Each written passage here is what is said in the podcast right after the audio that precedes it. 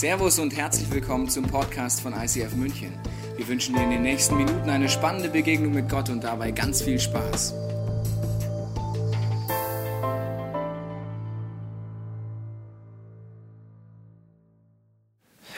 Herzlich willkommen heute Morgen hier im wunderbaren ICF in dieser Kirche. Was hat das heutige Thema mit dem FC Bayern zu tun? Was hat das mit dem iPad zu tun? Was hat es mit einer Flasche Bier zu tun? Herzlich willkommen. Da werde ich dich gleich mit reinnehmen. Ne? Wunderbar. Ja, also ich weiß nicht, äh, ob du schon mal da warst in dieser Serie. Es geht um Jesus. Ha, kreativ, ne? Wie im Religionsunterricht, die richtige Antwort ist immer. Ja, ein paar von euch haben Religionsunterricht, die anderen nicht. Ja, merkt man gleich. Ja, PISA-Studie. Ne? Gut, okay. Aber jedenfalls die richtige Antwort ist meistens Jesus. Und diesem Jesus ist ein Problem wie prinzipiell mit Gott. Wir alle haben ein Bild abgespeichert hier oben auf dieser Festplatte, wie wir uns diesen Jesus vorstellen, wie wir uns diesen Gott vorstellen. Und im ersten Teil der Bibel sagt Gott eine Aussage, die ist herausfordernd. Er sagt, macht euch kein Bild von mir. Wie soll das jetzt gehen? Wir haben von allem ein Bild, von der Frau, vom Mann, vom Ehepartner, von, wir haben immer Bilder von Menschen, wo wir denken, ja, ich weiß schon, wie du bist. Ja, das sind Schubladen. Schublade auf, Person rein, Schublade zu. Der Tod jeder Beziehung, der Tod jeder Ehe, der Tod jeder Gottesbeziehung. Er sagt, mach dir kein fixes Bild. Bleib am Fragen, hinterfragen und schau, wie ich wirklich bin. Bleib am Suchen. Wir wollen heute einsteigen in das nächste Thema. Wir haben uns schon viele Themen gestellt mit diesem Jesus. Und heute geht es um etwas, und zwar um diese gesungenen Gebete hier am Anfang. Ich weiß nicht, ob du schon mal da warst. Wir singen da immer solche gesungene Gebete. Und da geht es immer, dass wir Gott verehren. Das heißt Worship kommt von Worth, wertschätzen, Anerkennung machen. Manche sagen dazu Lob, Preis, auch ein Wort, das keine Sau versteht. Also Lob, Preis, was ist das alles und warum singen wir denn überhaupt solche Lieder zu diesem Jesus? Ja, ist eine gute Frage. Und warum sollte ich überhaupt diesen Gott verehren? Warum sollte ich ihn überhaupt wertschätzen? Darum geht es heute. Und ich habe gesagt, es hat mehr mit diesem Fußballverein FC Bayern zu tun, als du denkst, weil ich würde mir wünschen, wir alle Christen wären mehr wie FC Bayern-Fans. Huh. Genau, weil schau mal, es ist mir vollkommen egal, ob du mich jetzt doof findest. Du kannst den FC Bayern scheiße finden. Ich sage trotzdem, das ist mein Verein. Als Fußballfans sind wirklich lustig, als Sportfans. Zum Beispiel ist es ihnen vollkommen egal, was du über sie denkst. Die ziehen sich lustig an.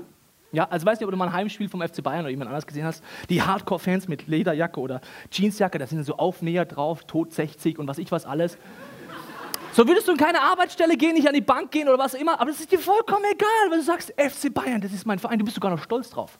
Du gibst ein Heidengeld aus, fährst in Städte, die dich gar nicht interessieren. Warum? Weil der Verein spielt dort. Du siegst gemeinsam, du verlierst gemeinsam. FC Bayern, Stern des Südens. Und dann gehst du einmal die Woche mindestens in Gottesdienst und worshipst, Wertschätzung des Vereins. Und das aus voller Kehle, nicht so wie ihr heute Morgen.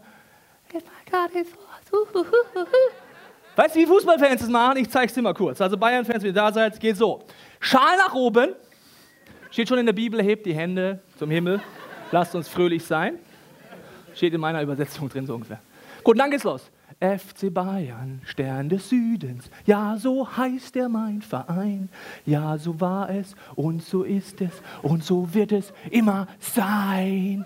FC Bayern, deutscher Meister, ja, so heißt er mein Verein. Und so weiter.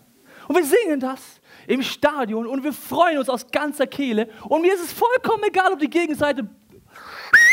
Pfui! Und was ich was, ist mir ganz egal. Ich finde es sogar noch lustig. So, was hat das mit uns Christen zu tun, wirst du gleich merken, weil wir sind viel zu wenig wie Sportfans. Die haben wesentlich mehr verstanden, was es heißt, was zu worshipen, etwas zu worshipen, mit ganzem Leben dabei zu sein. Und darum geht es heute. Vielleicht sagst du, Fußball ist nichts für mich, vielleicht ist eher dieses Gerät etwas für dich. Gibt es Apple-Jünger hier? Apple-Jünger? Hat jemand schon in diesen Apfel gebissen? Ja. Das Symbol zeigt es einfach, ja. Aber vielleicht kennst du diese Situationen, äh, wo du merkst, wir alle worshipen irgendetwas. Wir verehren irgendetwas. Das muss nicht Fußball sein, es kann auch zum Beispiel sein, dass erwachsene Männer auf die Idee kommen, vor einem Geschäft zu übernachten. Warum? Ich muss der Erste sein. Das erste iPad. Eine Woche später geht auf gar keinen Fall. Zwei Wochen später geht auf gar keinen Fall. Ich muss es jetzt haben. Hast du sowas schon mal erlebt? Also, also ganz ehrlich, ich sehe es im Fernsehen denke mir, Alter, was ist denn jetzt los? Eine Woche später, das macht natürlich einen historischen Unterschied für dich. Ja? Die Leute fragen schon gar nicht mal als Apple-Jünger, und ich liebe Apple, ja, deswegen darf ich es mal sagen. Die fragen gar nicht mehr, ist es überhaupt sinnvoll, brauche ich das, das iPad total toll, touch, touch, uh, geil. Apple verkauft ja alles als neue Erfindung, dabei ist es gar nicht neu, aber ist egal, gut. Oh, uh, toll, kann ich rumtatschen?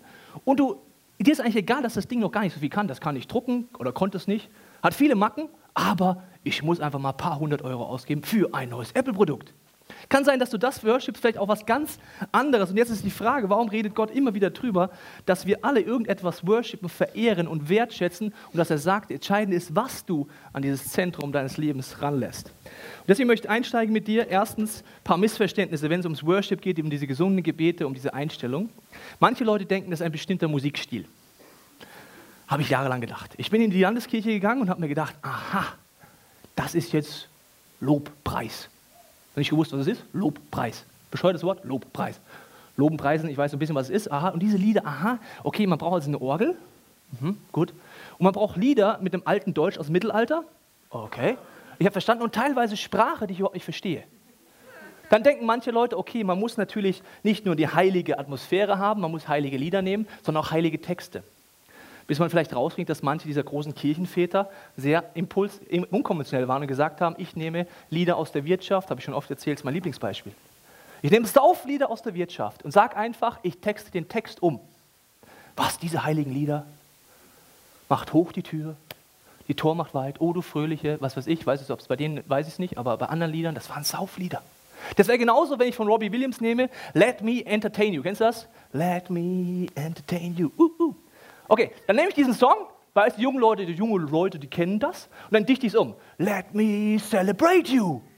Wow, was für eine Innovation. Ja? Und dann nicht My Girl, sondern Jesus. Woo, was für ein gesungenes, heiliges Gebet vom Robbie Williams. Let me celebrate me, you Jesus. Was für ein tolles Gebet. So sind die Kirchenlieder oft entstanden. Ja? Das wären heute Wiesenhits, ein Stern, der am Himmel steht, Jesus, danke, Morgenstern oder irgendwas. Das wären heute die Lieder. Und dann denkt man manchmal, okay, die Sprache ist entscheidend, wenn ich Gott worshipen will. Dann schlägt man die Bibel auf und denkt sich, weil die meisten Lieder in Deutsch und auf Englisch sind, in so einer Sprache, die einfach aus der Bibel genommen wird, weil man denkt, das ist jetzt so die heilige Sprache. Ich mache dir ein Beispiel. Im letzten Teil der Bibelbuch Offenbarung gibt es eine Szene, wo jemand sagt, er hat eine Vision und kommt in den Himmel. Und dort sieht er etwas, was wirklich speziell ist. Er sagt, und ich bin Jesus begegnet. Und ich lese weiter und denke mir, boah, wie sieht der denn aus? Ja, oder? Boah, erzähl weiter, sagt er. Und es war wie ein Lamm, das geschlachtet war, mit einer Fahne in der Hand. Und es sprach zu mir: Servus, bin Jesus. Und dann denken Christen: Oh, das ist heilig. Wir müssen einen Song machen, der heißt: Du bist das Lamm. Du bist heilig, du hast eine Fahne in der Hand. Halleluja. Orgel spielen.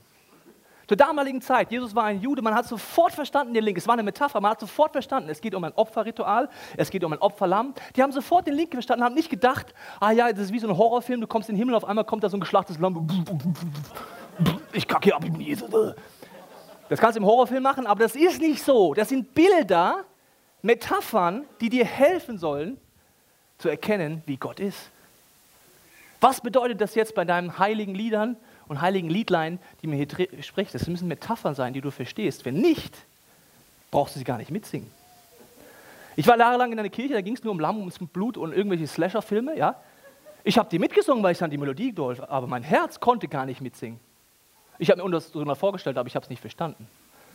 Deswegen sage ich jetzt ein bisschen provokant, die meisten jungen Leute könnten besser worshipen mit moderner Musik aus den deutschen Hitparaden als mit christlichen Liedern. Zum Beispiel ich und ich, die, diese Band musst du nicht mögen, aber sie kommen immer Nummer eins komischerweise, weil irgendwas treffen sie, irgendeinen Nerv treffen sie. Und da machen sie Metaphern wie, du bist das Pflaster für meine Seele. Das verstehe ich. Das könnte ich sofort auf Gott singen. Was Gott, du kannst das Pflaster für meine Seele sein. Im tiefsten Tal, wenn ich dich rufe, bist du längst da, singt er. Das ist eine Metapher. Die verstehe ich. Kein Blut, kein Lamm, kein Slasherfilm. Logisch.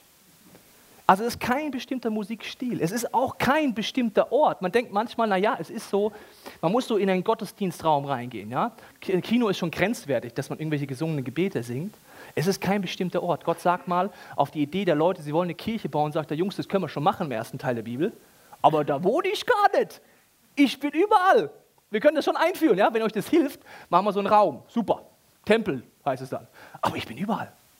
Du kannst auf der Bergspitze, im tiefsten Tal, du kannst überall mit mir einfach in Kontakt treten, was die Revolution war, die Jesus äh, an, anbricht sozusagen. Also was heißt es dann? Es ist wesentlich mehr als gesungene Gebet, es ist ein Lebensstil. Ich lese es dir kurz vor, Römer 12, Vers 1. Weil Gott so barmherzig ist, fordere ich nun, euch nun auf, liebe Brüder, euch mit eurem ganzen Leben für Gott einzusetzen. Es soll ein lebendiges und heiliges Opfer sein, ein Opfer, an dem Gott Freude hat. Das ist ein Gottesdienst, wie er sein soll. Das ganze Leben für Gott einsetzen. Wir denken manchmal, es geht darum, vielleicht sonntags so ein bisschen Gott zu zeigen, ich finde ihn toll. Ne? Wir führen dann oft eine Gottesbeziehung, die ist sehr speziell. Stell dir mal vor, ich wäre meiner Ehe so drauf. Ich würde Lieder schreiben können, nur mal theoretisch, ich kann es nicht, keine Angst. Ich könnte Lieder schreiben können und würde jede Woche so vier Songs schreiben für meine Frau und dann einfach ein Lied singen. Schatz, ich liebe dich, wow, wow, wow, holy, I love you, my girl. Ich singe die vier Lieder, so aus ganzem Herzen und sechs Tage die Woche kriegst du nichts mehr mit von mir. Du würdest sagen, ey Junge, ähm, schön, dass du Lieder schreibst für mich. Na? Ist auch romantisch mal gewesen, so einmal hat mich zu Tränen gerührt. Aber die anderen sechs Tage die Woche, da habe ich gar nichts davon. Ja? Liebe drückt sich aus in Taten und in Worten. Ja? Und deswegen redet er davon, dass das ganze Leben ein Gottesdienst ist, dass man 24-7 ich eine Lebensstileinstellung habe, die Worship ist. Das möchte ich gleich erklären. Und warum geht es um dein ganzes Leben? Warum bete ich an? Was ist das für eine Reaktion? Und Paulus sagt, es ist eine Reaktion auf Gottes Liebe, die du erlebst. An Weihnachten schenken wir uns etwas. Vielleicht hast du auch etwas geschenkt. Und es ist ein bisschen ein Geschenkrausch geworden. Das Symbol dahinter war mal ein ganz anderes. Man erinnert sich daran, dass Gott das größte Geschenk der Menschheitsgeschichte an Weihnachten gemacht hat. Und dieses Symbol des Geschenkes ist ein Symbol, dass wir uns daran freuen, was Gott uns geschenkt hat. Da denken wir alle nicht mehr dran. Wir sind nur noch im Kaufrausch und im Kaufhof und im Mediamarkt und nur noch gestresst. Hat damit gar nichts mehr zu tun. Und was für ein Geschenk macht er dir? Er ist ein Gott, und vielleicht kennst du ihn noch nicht so, aber ich möchte dir sagen, wie ich ihn kenne, ist ein Gott, der immer das Beste gibt. Ich schaue raus in die Schöpfung und merke, die hat er nicht hingerotzt. Der hätte ja sagen können, wir machen alles kackbraun und kackgrün. Reicht aus. Fünf Sinne ist doch viel zu viel. Fünf Sinne! Ja, ein Ohr und ein Mund reicht. Ja, so ein Ohr, das mit dem Mund rumläuft. Das würde reichen, oder? Wofür brauchst du Farben? Wofür musst du, wenn du immer klein gehst, in Mikrokosmos, warum wird es immer faszinierender und man kann es irgendwann gar nicht mehr erklären? Oder wenn du ins Universum gehst, warum wird es dann immer größer, so vollkommen übertrieben? Er hätte doch so ein Aquarium bauen können, wo wir Menschen drin sind und sagen, Hullu, hier bin ich. Und wir gehen immer gegen Glaswand laufen, und da war eine Grenze. Der macht das Universum. Was ist das für ein Gott, der gibt das Beste? Dann schickt er seinen Sohn. Er sagt, ich möchte euch wieder zeigen, wie ihr eine Liebesbeziehung mit mir haben könnt. Er schickt seinen Sohn auf diese Welt. Er modelt es und er sagt, ich nehme alles zu mir. Letzte Woche ging es darum, was dieser Sohn macht. Das musst du dir nochmal anhören, wenn du nicht da warst, an diesem Kreuz. Er schickt seinen Geist, eines der genialsten Dinge, dieser Heilige Geist, den man entdecken kann. Und was ist deine Antwort drauf? Was ist deine Antwort drauf, auf diese Liebe, wenn du sie schon erlebt hast? Oft ist unsere Antwort wie eine meiner Lieblingsbücher in der Mittelteil der Bibel, da geht es Malachi. Und dieses Buch liebe ich, weil Gott kommt da mit Ironie, mit Humor und Sarkasmus an. Und alles drei kann ich auch total gut. Mein Problem ist oft in der Schule, ja, ich mache Ironie, gute Sprüche, finde ich persönlich, und wenn ich die fünfte Klasse unterrichte, die verstehen mich einfach nicht. In der fünften Klasse verstehst du Ironie nicht. Ja? Mache ich letztens einen Spruch in der fünften Klasse, schau mich also an. Herr Teilchen, das verstehen wir nicht. Dann sage ich, ihr versteht keine Ironie, oder? Was ist Ironie? Gott ist ironisch und das finde ich total cool. Ich möchte dir kurz erklären, was die Situation zum Thema Worship, zum Thema Wertschätzen von Gott. Es ist ja ein junger Mann oder eine junge Frau, wird nicht ganz genau beschrieben, äh, der kommt auf die Idee, wie könnte ich mal Gott so richtig ausdrücken, dass ich ihn mag. Mal so richtig wertschätzen.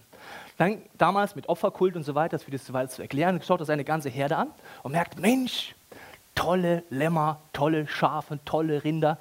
Ich gebe mir jetzt mal eines dieser Tiere als Gott, als Opfer, als Zeichen, dass er mir total wichtig ist. Ich nehme die Hildrut.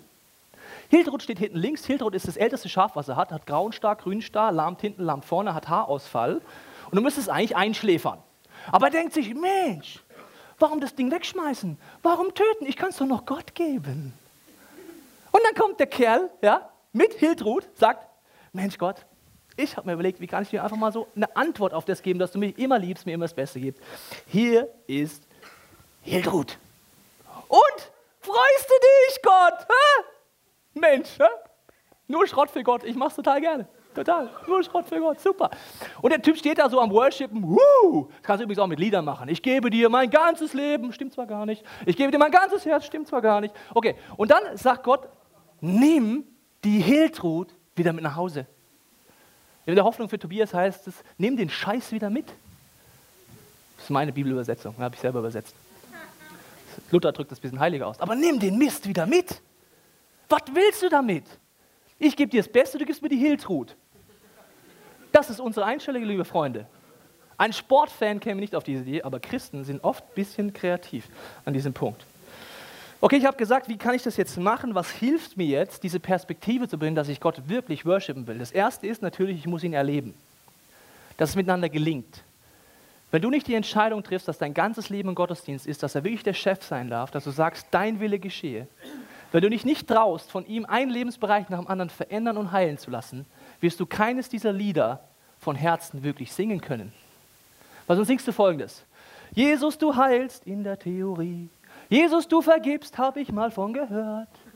Jesus, du kannst alles, habe ich noch nie erlebt. Halleluja. Dann wirst du keines dieser Gebete von Herzen singen können. Dein Alltag ist gelingt mit diesen Gebeten, die du singst. Wenn du das nicht erlebst und wenn du nicht diesen Weg gehst und dich nicht traust sagen, Jesus darf dein Chef sein.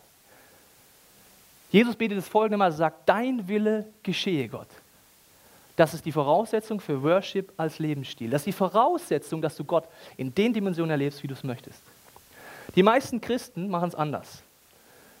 Mein Wille geschehe und ich tue es so christlich ausdrücken, dass es so anhört, als wäre es dein Wille. Muss ich wiederholen. Mein Wille geschehe und ich kann es so christlich ausdrücken, dass es so aussieht, als wäre es dein Wille. Da tun wir Bibelstellen aus dem Kontext reißen, alles begründen, warum man das macht, wie man macht. Man sucht aber gar nicht danach, was Gott will. Und wenn du diese Einstellung nicht hast, wirst du nicht an den Punkt kommen, dass dein ganzes Leben ein Gottesdienst ist. Was hilft mir jetzt, wenn du sonntags hier reinläufst? Es sollte eigentlich ein Verstärker, ein Hilfsmittel sein, diese gesungenen Gebete. Das ist wie so eine Startbahn für dich. Das Problem ist aber unsere deutsche Mentalität. Weißt du, was die deutsche Mentalität ist? Wir sind die besten Kritiker der Welt. Kritiker. Wir erleben etwas, du weißt, du gehst in Urlaub, ja? Und dir fällt, es ist alles toll, Sonne, alles schön. Die Handtücher sind aber nicht an ihrem Platz hier. Ich beschwere mich gleich beim Hotelmanager, das geht aber nicht. Ja? Also die Handtücher müssen da sein und außerdem die Frau Schmidt hat ihren äh, ihr Liegebeleg, da steht ein Schild, das darf man nicht, also das geht auch gar nicht. Das ist Deutsch. Oder du gehst in ein Event rein, einen Gottesdienst und danach sagst du nicht die positiven Sachen. Also bei Deutschen könnte man Feedbackboden die positive Seite rausreißen, weil da schreibst du eh nichts rein nur Kritik. Das heißt, du kommst am Gottesdienst zum Beispiel zum Pastor und sagst, also, es war okay, aber. Und dann kommt Kritik. Ja, das ist Deutsch. So, und diese Mentalität hast du im Alltag mit Gott auch. Du siehst nur noch die Herausforderung, siehst nur noch das Problem, siehst nicht mehr die positiven Dinge. Wenn du Deutsch bist, regst du dich vielleicht heute auch über auf, keine Ahnung, über den Bayern-Schal und den Rest kriegst du gar nicht mehr mit. Das ist Deutsch. Selbst von 80 Minuten, 77 Minuten super waren für dich, du siehst nur noch drei Minuten. Und so ist es im Alltag auch. Du gehst durch den Alltag und siehst nur noch das Schlechte. Ich möchte dir ein Beispiel machen. Es gibt Angebote Gott, wo er sagt, wie du in die Worship-Haltung reinkommst, zum Beispiel durch Dankbarkeit. Ich komme hier nicht jeden Morgen rein und denke mir, wow, jetzt habe ich mal so richtig Bock, Gott zu sagen, dass er der Beste ist. Ich komme hier manchmal schlecht gelaunt rein. Ich komme hier manchmal rein und denke, mein Leben ist schlecht. Ich will nicht mehr Pastor sein. Ich bin ein Opfer. Das sind so Mentalitäten, wie du hier reinkommen kannst. So was hilft dir jetzt? Erstes Tool, Dankbarkeit. Wir haben oft eine Perspektive, die nenne ich teuflisch, auch wenn es sich vielleicht für dich polemisch anhört. Diese deutsche Kritikermentalität. Du gehst durch dein Leben zum Beispiel, folgende Situation, am 24.12. wird meine Frau krank, vor zwei Tagen. Kriegt Schüttelfrost, ist vollkommen, wie äh, man merkt, das ist ein grippaler Infekt. Ich schaue in den Hals, sehe alles vereitert hier hinten an den Mandeln. So, und jetzt gehen wir in die Notaufnahme, Bereitschaftsdienst in Jena. Was passiert in meinem Herzen? Ich sehe nur noch das Problem. Gott, wo bist du? Das kann doch gar nicht sein. Jetzt haben wir mal einen Tag frei. Und jetzt ist meine Frau krank. Ich kriege auch schon Halskratzen, so eine Scheiße. Und mein Sohn kriegt auch schon Husten. Das kann doch nicht sein. Und ich steigere mich rein. Vielleicht, du bist bestimmt nicht deutsch. Ja? Du kennst das wahrscheinlich gar nicht. Ich steigere mich rein. Und die Frage ist, stimmt diese Perspektive ja oder nein? Ich sage dir, was ich alles nicht sehe. Ich sehe nicht, ich lebe in Deutschland und kann 24 Stunden zu einem Arzt gehen. Ich kann kostenlos Medikamente geben. Ich habe eine Schwiegermutter, die uns komplett versorgt und den Sohn abnimmt. Ich habe Leute, die mich lieben. Meine Frau ist am Leben, ich bin am Leben, mein Sohn ist am Leben. Ich sehe all die positiven Dinge null mehr in diesem Moment. Welche Perspektive stimmt jetzt? Die Situation siehst du bei Adam und Eva in ersten Seiten der Bibel in der Symbolsprache. Sie sehen nur noch einen Baum, den sie nicht dürfen, den sie nicht anfassen dürfen, der böse ist sozusagen. Und so kann es in deinem Alltag auch passieren. Und dann kannst du gar nicht im Alltag eine Worship als Lebensstileinstellung haben, weil du nur noch die Probleme siehst. Dankbarkeit ist eine Möglichkeit, dort rauszukommen. Ein Freund von mir hat es mal folgendermaßen gemacht, aber arbeitet auch in der ICF-Kirche, deswegen kann er da verrückte Sachen machen, weil alle ein bisschen verrückt sind. Der hat sich überlegt, ich mache jetzt mal 24 Stunden Folgendes. Für alles, was ich dankbar bin, da klebe ich ein Post-it dran. Steht morgens auf an die elektrische Zahnbürste, Post-it. Oh, elektrische Zahnbürste, was eine geile Erfindung. Muss nicht mal so schruppen und so. Dann geht er bei seiner Frau vorbei, seinen Kindern vorbei, seinem Fernseher vorbei, seiner Playstation vorbei. Überall Post-its die ganze Wohnung. Dann geht er ins Brot, tut an seinem Pastor kleben, an den Kollegen kleben, an den Apple kleben. Überall klebt er Post-its hin und sagt, dann sagen alle, was machst denn du jetzt? Ich überlege mal, wofür ich dankbar bin. Und dann machen alle mit und auf einmal ist in diesem Büro voll Worship. Mitten im Alltag. Warum? Weil die Perspektive reinkommt. Wenn ich hier drin sitze und nicht Gott worshipen kann, dann fange ich an, Jesus, zeig mir mal deinen Blick auf mein Leben, wofür ich dankbar sein kann. Dann fange ich an, es aufzuzählen, auch manchmal mit meiner Frau, und auf einmal kommt eine göttliche Perspektive in mein Leben. Ich konnte den 24. noch genießen, nachdem ich mich dafür entschieden habe, das Positive mit Gottes Hilfe zu sehen. Das ist kein positives Denken. Meiner Meinung nach ist es eine göttliche Perspektive, weil du rauszoomst aus deinem Leben. Und wenn du es nicht kannst, ist der zweite Punkt, nicht nur Dankbarkeit, sondern Klage kann dir helfen, wo du dich bei Gott mal so richtig aufregst und sagst, ich kann jetzt gar nicht und es ist alles so schlimm. Aber in der Mentalität, Tobias, Gott hilf mir rauszuzoomen, dass ich wieder objektiver werde. Oder noch eine Möglichkeit ist, wenn es, dir, wenn es dir nicht leicht fällt, diesen Gott zu wertschätzen, ist Fürbitte, dass du für andere anfängst zu beten. Das hört sich vielleicht komisch an, aber ich merke, wenn ich für meine Freunde anfange zu beten, wenn der Wunsch in mir stärker wird, dass sie Gottes Liebe erleben verändert es mich selber. Wenn ich meiner Frau einen Spaziergang mache und wir tun für, für unsere Freunde beten, kommt Liebe in mein Leben, kommt Freude in meinem Leben und Gott sagt mal, die Freude an mir ist deine Stärke. Worship ist die Möglichkeit, eine Startbahn, ein Kickoff für dich, wo du all die Dinge nutzen kannst, wenn du hier drin bist. Ich mache mal oft beim ersten Song, wenn es mir schwerfällt, die Augen zu. Ich nehme da nicht die Texte, die da stehen, sondern bete in meinem Herzen. In Pausen, wo die Band einfach instrumental ist, fange ich an zu kommunizieren hier drin. Egal was es ist, aber ich sage, Gott, mach mein Blickfeld auf, wer du wirklich bist. Und dann kann ich dich wieder worshipen. Also, echter Gottesdienst bedeutet, mein ganzes Leben Gott zur Verfügung zu stellen. Zu entscheiden, dass er das Zentrum ist, dass er der Chef ist. Und dass es 24 Stunden die ganze Woche mein Ziel ist, dass Gott ein großes Smile auf dem Gesicht hat, wenn ich durch den Alltag gehe. Es ist weit mehr als diese Lieder. Das Problem ist jetzt, warum hackt Gott so drauf rum, dass du dir entscheiden musst, was ist das Zentrum in deinem Leben, weil das, was du verehrst, das, was du worship, prägt dich. Ich möchte ein Beispiel machen. Zum Beispiel, wenn du sagst, äh, ich projiziere all meine Gedanken, all meine Hoffnung in einen Star rein, ja, dann prägt mich das. Dann fange ich an, Lügen zu glauben über das Leben, über eine Beziehung. Meine Beziehung scheitert vielleicht, weil ich denke, es ist alles Hochglanz in dieser Welt. Die anderen haben keine Probleme, nur ich in meiner Ehe. Das wird mich prägen und es wird sicherlich mein Leben beeinflussen. Oder du konzentrierst dich auf Gott, wie dieser Gott ist, durch Dankbarkeit, durch Klage, durch Fürbitte, durch all die Punkte und du wirst von ihm verändert. Das, was du verehrst, prägt dein Leben, so wirst du irgendwann. Und ich möchte es dir kurz erklären, weil Paulus drückt es mal so aus, einer der großen Theologen im zweiten Teil der Bibel. Er sagt, es ist entscheidend, dass dich nichts beherrscht. Dir ist alles erlaubt, aber dass dir nichts beherrscht. Und wenn du die falschen Stelle auf den, auf den äh, Entscheidungspositionen in deinem Leben lässt, wenn du das falsche worshipst, dann wird es dich prägen. Ich möchte dir kurz an dieser wunderbaren Zeichnung zeigen. Ich habe dir hier eine Flasche Bier mitgebracht. Erkennt man gleich. Bier ist etwas total Gewaltiges. Total was Cooles, oder? Hopfen und Malz, Gott erhalt. Kennst du das Gebet? Gutes Gebet. Gutes Gebet. Und vielleicht sagst du auch, Mensch, so ein Bierchen am Abend, das ist einfach, ich genieße das, ich genieße das Leben, Mann, ist das schön, bayerische Braukunst, I love it. Super, super Sache. Mach das. Und das Problem, der Punkt ist, du benutzt, hier hast du eine Bierflasche, du nimmst sie und nimmst sie mal nicht, aber das Entscheidende ist, wenn es an den falschen Punkt rutscht, dann rutscht es in dein Herz, dann ist es auf einmal, wird etwas zentral in deinem Leben, was aber nicht hingehört. Dann auf einmal merkst du, du musst Alkohol trinken, um gut drauf zu sein schon ist an den zentralen Punkt gerutscht, diese Bierflasche, wo sie nicht hingehört. Du tust Dinge, die du danach bereust, oder du, Leute erzählen dir Dinge, die du bereuen solltest danach, oder du hängst über der Kloschüssel den ganzen nächsten Tag, dann ist das Alkohol wohin gerutscht, wo er nicht hingehört. Jesus redet davon, dass er sagt, wenn du mich im Zentrum hast, wenn du sagst, dein Wille geschehe, wenn du mit Gott zusammen Entscheidungen triffst, dann kannst du all die Dinge der Schöpfung genießen, ohne dass sie dich beherrschen. Das ist ein großer Unterschied. Und die Frage ist, was ist im Zentrum deines Lebens heute Morgen. Ich möchte mit dir einen kleinen Alltagstest machen. Und zwar überleg dir mal Folgendes. Wenn du zur Ruhe kommst, zum Beispiel du warst joggen oder du warst äh, einfach in einer Wellnesskur oder was auch immer, du kommst zur Ruhe und die To-Dos des Tages nehmen ab. Wohin schweifen dann deine Gedanken?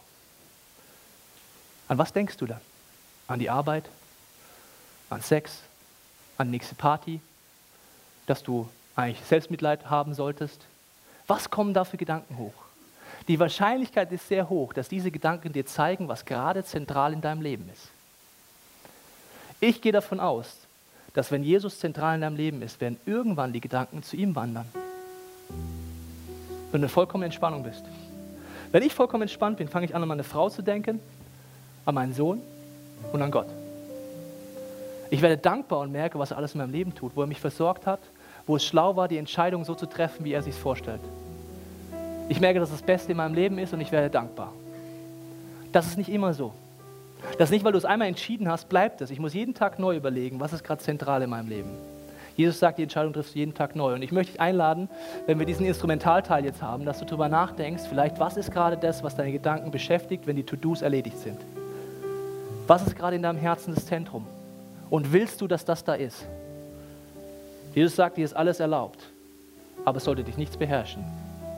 Und die Frage, die ich dir auch mitgebe, darf Jesus vielleicht zum ersten Mal oder ganz neu wieder ins Zentrum deines Lebens, dass du sagst, Gott, dein Wille geschehe. Zeig mir einfach im Alltag, was du möchtest. Ich möchte nicht nur mit Worten ausdrücken, sondern mit meinen Taten. Ich möchte ein Leben schielen, das Worship als Lifestyle ist.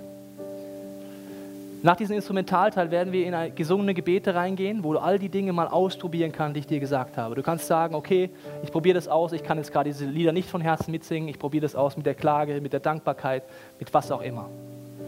Dass du es ganz neu nutzt, wie als Startpunkt mit diesem Gott zu kommunizieren. Und wenn du Jesus nicht kennst, kannst du auch diese Zeit nutzen und sagen, Gott, ich kenne dich nicht. Zeig mir einfach, wie das geht.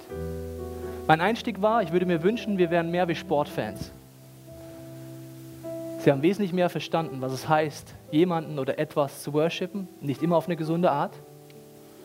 Aber wenn das in deinem Leben passieren würde, dass du wie ein Sportfan mit dem Gott wirst, dann wirst du in eine Erfüllung durchbrechen, die du nicht kennst. Ich lade dich ein, diese Zeit mit Gott zu nutzen.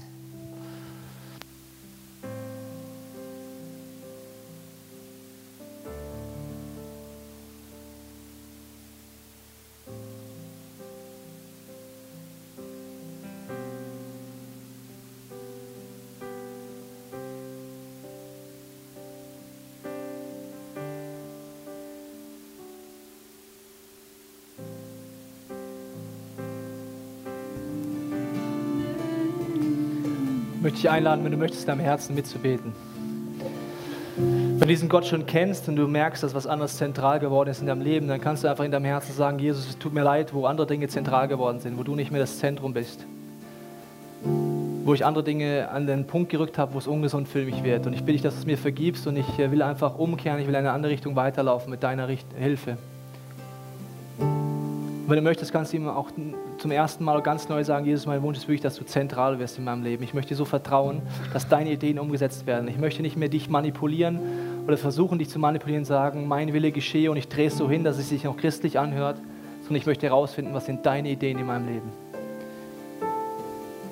Und ich bitte für jeden, der auf der Suche nach Gott ist, Jesus, ich danke dir, dass du jedem von uns das so zeigen kannst, dass wir es verstehen, dass du dieser Zugang zu diesem Vater im Himmel bist dass du wie diese Geheimtür bist, durch die wir gehen können, um eine Liebesbeziehung mit Gott zu haben. Ich bitte dich für jeden Einzelnen, der in dieser Kirche ist heute, dass unser Alltag etwas wird, wo wir ein Worship als Lebensstil entdecken und wo wir erleben, was es bedeutet, wenn du uns wirklich veränderst, wenn du uns wirklich heilst, wenn du mit uns einen Prozess gehst und trotz aller vielleicht Herausforderungen und schwierigen Situationen unterm Strich steht, dass es uns zum Besten gedient hat, was du getan hast. Und Jesus, wir wollen dieses nächste Lied singen, ganz besonders, wenn wir merken, okay, es fällt uns gerade schwer, dich zu wertschätzen, dir die Anerkennung zu geben und dich zu einfach dich zu worshipen. Wollen wir diesen nächsten Song als gesungenes Gebet nutzen, zu sagen, mach den Blickfeld auf für das, was du tust in meinem Leben. Wir hoffen, dass dir diese Predigt weitergeholfen hat. Wenn du Fragen hast, kannst du gerne an info at icf-moenchen.de mailen und weitere Informationen findest du auf unserer Homepage unter www.icf-moenchen.de.